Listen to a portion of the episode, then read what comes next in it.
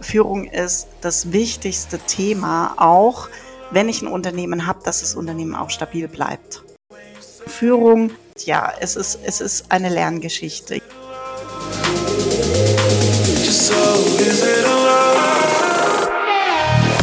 Hallo und herzlich willkommen zu unserem brandneuen Podcast, der da heißt Starke Gespräche für starke Frauen. Mein Name ist Juliane Hübner und ich bin Redakteurin der Beauty Forum und der Business by Beauty Forum. Die starke Frau an meiner Seite ist Judith Bayer. Sie ist Karrierecoachin, Business-Mentorin und Expertin in der Beratung und Begleitung von weiblichen Führungskräften. Und noch dazu ist sie die Gründerin von Grow for Business.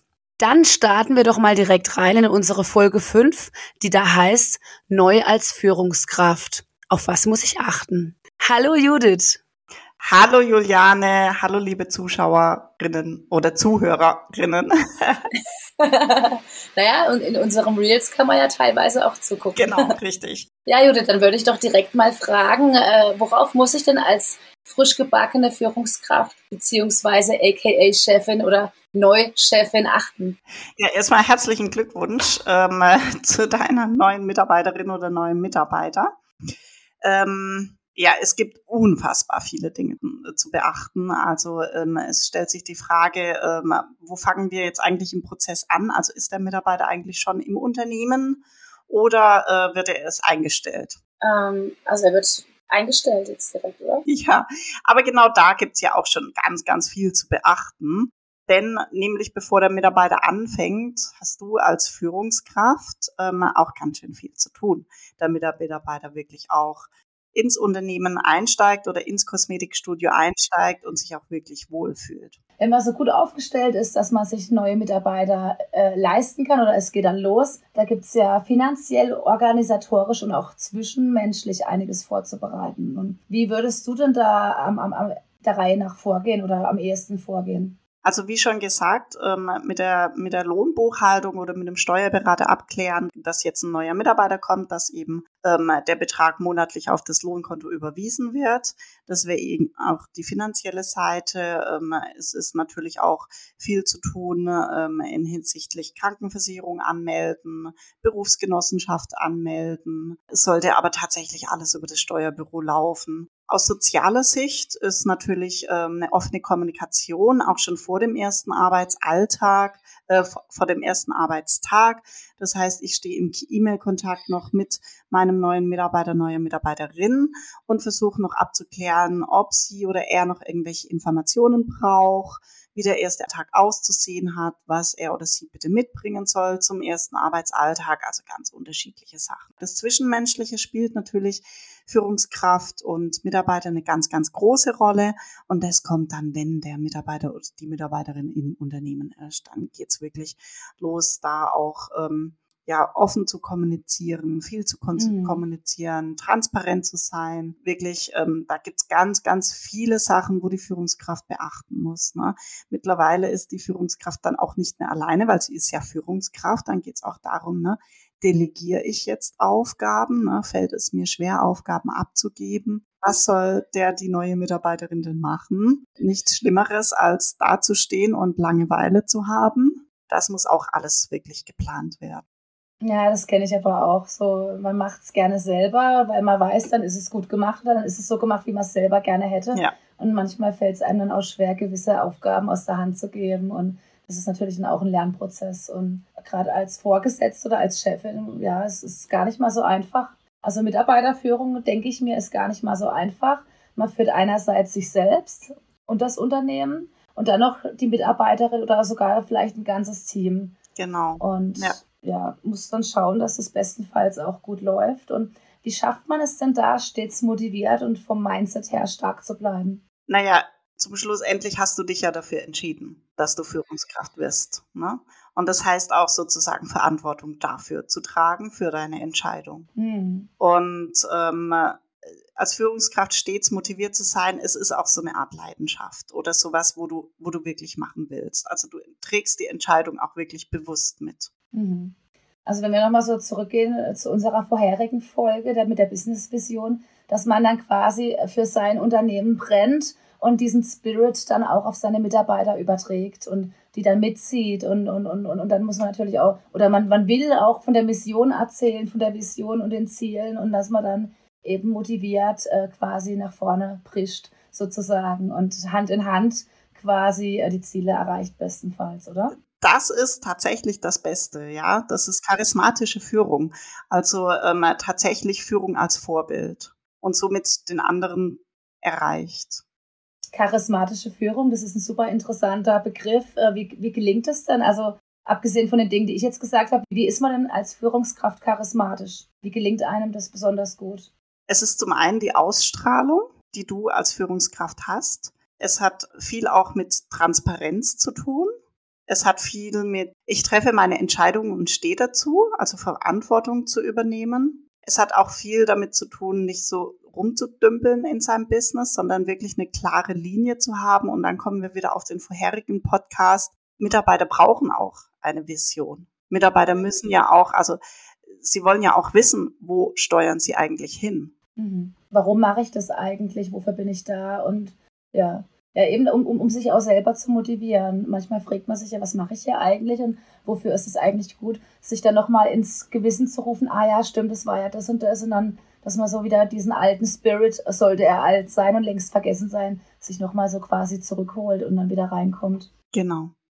Ja, und einfach wirklich dahinter stehen. Und wenn du mit voller Power 100% hinter deinem Business stehst, dann sehen das die anderen und dann inspirierst du auch als Führungskraft. Personal Branding im Prinzip auch, dass man dann, wenn man wirklich, wie du sagst, dahinter steht und dafür brennt, das merken ja auch andere und das ist dann eigentlich auch die beste Werbung für einen selbst, dass man dann vielleicht auch so ein bisschen zur Personenmarke wird als Institutsführung, dass man sagt, hey, die Frau so und so, wow, die brennt so für ihr, ihr, ihr Business, da gehe ich hin, äh, die weiß mehr als jetzt irgendwie andere Kolleginnen. Äh, genau. Oder die, die habe ich schon mal bei Insta gesehen, die macht tolle Videos, wenn die, die beantwortet die Fragen, man sieht, die hat total viel Wissen und dass man dann sagt, wow, da gehe ich hin, das ist äh, quasi mein Institut der Wahl. Und äh, was würdest du empfehlen? Also in Bezug auf Mitarbeiterführung und ähm, da macht sicherlich auch ein Coach Sinn. Tatsächlich ja. Also als ich meine erste Führungsrolle gekriegt habe, also ich hätte mir so gewünscht, dass ich einen Mentor an meiner Seite hätte. Und das ist ja auch genau das, was ich mache. Ne? Hm, Wollte es gerade sagen. Also viele, viele, viele Führungskräfte, auch in mittleren äh, Unternehmen oder in größeren Unternehmen, die werden einfach ins kalte Wasser geworfen. Dabei ist Führung so wichtig und es ist so essentiell, gerade an unserem Fachkräftemangelmarkt brauchen wir sehr gute Führungskräfte. Führung ist das wichtigste Thema auch, wenn ich ein Unternehmen habe, dass das Unternehmen auch stabil bleibt. Mhm. Weil wenn die Mitarbeiter mitziehen, dann kann ich mit dem Unternehmen weitergehen. Und wenn ich Mitarbeiter habe, die querschlagen, die ständig krank sind, die keine Motivation haben, die qualitativ schlechte Ergebnisse bringen, dann ist es schwierig. Dann kannst du dem mit deinem Unternehmen nicht wirtschaftlich erfolgreich sein. Dann muss man sich auch fragen, woran liegt es eigentlich? Liegt es an mir als Führungskraft? Oder liegt es an den Aufgaben? Wenn jetzt irgendwie, wenn man merkt, das Team sackt ab oder sie sind immer krank oder sie, sind, sie lassen sich nicht anstecken von meinem Spirit oder muss ich mich fragen, habe ich den Spirit überhaupt noch? Also das sind ganz, ganz unterschiedliche Gründe. Also da könnten wir jetzt wirklich ganz tief eintauchen. Vielleicht könnte man mal eine extra Folge dafür machen. Mhm. Zum einen liegt es eventuell am Mitarbeiter selbst. Vielleicht ist er wirklich krank. Ja. In der Regel schon, ja. Ähm, äh, vielleicht liegt es tatsächlich auch an meinem Führungsstil.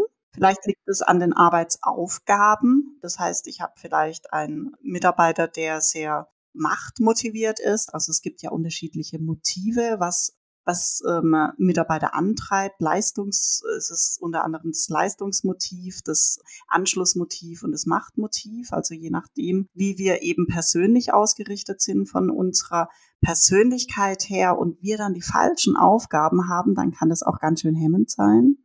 Hm. Nochmal zurück zu dir. Du bist ja rein zufällig äh, Coachin für weibliche Führungskräfte. Gibt es da aus äh, deiner oder deiner Erfahrung nach ja, was sind da so die Herausforderungen für frisch gebackene oder auch schon für längere oder für, für äh, Chefin, die schon länger im Beruf sind? Was sind da die Herausforderungen generell? Und wie, wie kann man den Herausforderungen entgegenwirken? Ja, also Herausforderung mit Führung ist tatsächlich immer der zwischenmenschliche Bereich. Da, da hakt es oftmals. Führungskräfte haben aber auch zum Teil gar nicht gelernt, wie Führung geht. Ganz oft erlebe ich, dass Mitarbeiter ganz falsche Dinge in den Hals kriegen, dass die Kommunikation nicht richtig ist oder dass viel zu wenig kommuniziert wird, dass es viel zu intransparent ist, ja, dass, dass gewisse Aufgaben nicht richtig erklärt wurden. Also es sind ganz unterschiedliche Themen, wo, ähm, wo Probleme eben auftreten. Es kann zum einen in der Führungskraft selbst liegen, also am Selbstwert. Ähm, es kann aber auch an der Persönlichkeit des Mitarbeiters ähm, liegen. Es sind ganz verstrickte Verhältnisse manchmal. Also das ist nicht ganz klar zu sagen. Da gibt es ja auch diesen Test mit den Persönlichkeitstypen. Ich bin übrigens Farbe gelb. ähm, kennst du das auch? Das ist ja dann auch immer so die Frage, ob die Personen gut zusammenpassen, ob das irgendwie, ja, ob das gut ineinander spielt. Und da gibt es natürlich auch äh, bei den einen, bei den einen Typen Vor- und Nachteile zusammen und finde ich auch ganz wichtig. Aber ja, Kommunikation ist ein ganz wichtiger Faktor, das stimmt. Kommunikation ist ein ganz wichtiger Faktor und ehrlich, Wertschätzung und Anerkennung ist ein extrem großer Faktor. Und es gibt unterschiedliche ja, Sprachen, wie wir unsere Wertschätzung ausdrücken. Und wenn wir da unterschiedliche Sprachen sprechen, merkt der eine das gar nicht, dass jetzt Wertschätzung ausgedrückt wurde. Deshalb ja wirklich oftmals auch mal nachfragen. Ne? Frag doch mal deinen Mitarbeiter, fühlt er sich wertgeschätzt? Was ist gerade aus seiner Sicht vielleicht nicht okay? Was könnte man denn eventuell noch verändern? Ja, das ist ganz wichtig, gerade wenn man so, ja, wenn man so selbst dran denkt, dass man einfach miteinander spricht. Oder wenn es, es sind ja oftmals auch Missverständnisse, die im Weg stehen, ja. wo man dann denkt, Mensch, was war denn, der sitzt schon wieder dabei, war es eigentlich ganz anders gemeint. Ja. Und wenn man da nicht miteinander redet. Ja, und also es gibt unterschiedliche Modelle, unter anderem eben ein äh, Modell von dem Herzberger, der eben sagt, es gibt Hygienefaktoren und Motivatoren. Und die Hygienefaktoren, das ist alles das, was jetzt nicht direkt mit der Arbeitstätigkeit zu tun hat. Unter anderem spielt aber auch Lohn und Gehalt rein als Hygienefaktor. Und wenn das erfüllt ist, dann führt es nicht zwangsläufig zu mehr Zufriedenheit. Mhm. Das heißt, wenn mein Gehalt erfüllt ist und ich finde es okay, es ist äh, branchenüblich, nicht zufriedener. Interessant, ne? Was aber mehr Zufriedenheit macht mit den Mitarbeitern, ist zum Beispiel, wenn wir direkt an der Aufgabe, an der ähm, Schrauben, auch an Leistung und Anerkennung, ne? Leistung anerkennen. Wow. Heute hast du es richtig gut gemacht, ne? Der Podcast, der ist mal richtig toll geworden, finde ich richtig klasse. Hast dir richtig Mühe gegeben, ne? Oder ähm, also wirklich Anerkennung. Ja, dass sowas einfach mal gesagt wird, gell? Ja, aber jetzt, wie du sagst, Gehalt, ist das nicht so eine Grundvoraussetzung, dass das Gehalt passt? Und das andere ist dann quasi das Add-on. Exakt. Ich finde, wenn auch das, wenn das Gehalt passt und das ist, macht mich zufrieden, aber ich dahin gehe und ich kriege gar keine Wertschätzung und ähm, es wird halt einfach nur mal was gesagt, wenn es schlecht ist, aber wenn es gut ist, wird nie was gesagt und dann gibt es vielleicht auch noch andere Dinge, die mich runterziehen, dann kann das Gehalt noch so gut sein, ich bin trotzdem unzufrieden. Genau. Ja, du gehst ja auch nicht in ein Restaurant, Restaurant und gehst dort auf Toilette und denkst, ja, das ist sauber. Ähm, das macht dich nicht zufriedener, wenn der Rest nicht passt. Es sind im Endeffekt ganz viele Faktoren, die Hand in Hand gehen und dann quasi einen großen Kreis bilden. so kann man es Ja. Okay, dann äh, komme ich nochmal zu einer weiteren Frage, die ich mir im Vorfeld notiert habe, nämlich auch zur Einarbeitung. Also wir haben jetzt, also die Kosmetik-Institutsleiterin äh, hat den ersten Mitarbeiter oder die erste Mitarbeiterin eingestellt und die erste Zeit der Einarbeitung geht ja auch wirklich so von der Arbeitszeit der Chefin ins Land. Mhm. Ähm, die muss sich ja dann quasi kümmern um die neue Mitarbeiterin oder den neuen Mitarbeiter und da können spezielle oder Behandlungen äh, nicht getätigt werden oder die normalen, die, die normalen Zeiten eben nicht so erfüllt werden wie sonst. Wie bereitet man sich dann als äh, Führungskraft darauf vor und wie kann man den Betrieb möglichst wie gewohnt weiterführen? Ja, am besten machst du dir mal im Vorher eine Liste welche Aufgaben soll denn jetzt die äh, neue Mitarbeiterin oder der neue Mitarbeiter übernehmen. Mhm. Vielleicht auch, wie viel Zeit benötigt das. Ne? Und ähm, peu à peu auch vielleicht mitlaufen lassen. Ne? Wenn er jetzt zum Beispiel die Behandlung XY übernehmen soll, dann gern mal zuschauen lassen. Im nächsten Step vielleicht daneben stehen. Er kann schon einzelne Arbeitsschritte übernehmen. Also so peu à peu einarbeiten. Aber sicher, Mitarbeiterführung heißt zuerst mal, wenn ich Mitarbeiter einstelle, du musst von deiner Zeit tatsächlich was wegnehmen. Es ist am Anfang immer ein Aufwand, einen Mitarbeiter einzuarbeiten. Mm. Das ist tatsächlich so. Und wenn ich es richtig machen will, auch noch, ne? Du kannst ja auch theoretisch nur einen Mitarbeiter einbestellen und sagen, hier, hast du den Schlüssel? Bitteschön. Aber das wird nicht funktionieren. Aber es ist ja wie im normalen Leben. Man muss was dafür geben. Der Samen wird gesät und am Ende äh, trägt es bestenfalls Früchte beidseitig. Und ja. dann hat sich das Ganze ja auch gelohnt. Das ist ein schöner Spruch, ja. Mhm. Und nochmal zum nochmal Stichwort Beziehungsaufbau. Was kann man denn da tun? Wenn die Kommunikation nicht klappt. Ja, wenn die Kommunikation nicht gelingt, wenn es da Probleme gibt oder wenn man einfach nicht miteinander sprechen kann. Unterschiedlich. Also es, es kommt tatsächlich darauf an, klappt es immer nicht dann kannst du in erster Linie mal gucken, wie kommuniziere ich. Also ist es wirklich verständlich? Also liegt, die, liegt es tatsächlich an mir? Liegt es am Mitarbeiter? Dann stell dir die Fragen, kann er nicht oder will er nicht? Kommunikation, also wenn es schlussendlich wirklich nicht mit dem Mitarbeiter klappt, dann kann man das auch offen ansprechen, sagen, hey, hör zu, wir haben hier ein Problem, ich verstehe, du machst die Aufgabe ständig wieder falsch, verstehst du es nicht, soll ich es dir anders erklären? Sag mir mal deine Sichtweise.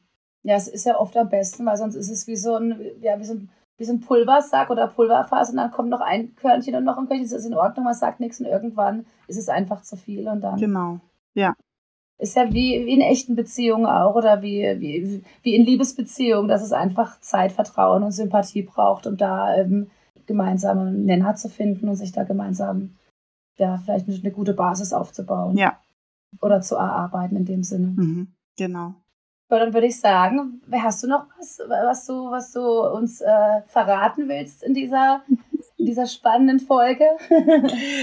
Ja, ich würde einfach mal kurz zusammenfassen. Also neu als Führungskraft ist tatsächlich bereite dich gut auf den Mitarbeiter vor.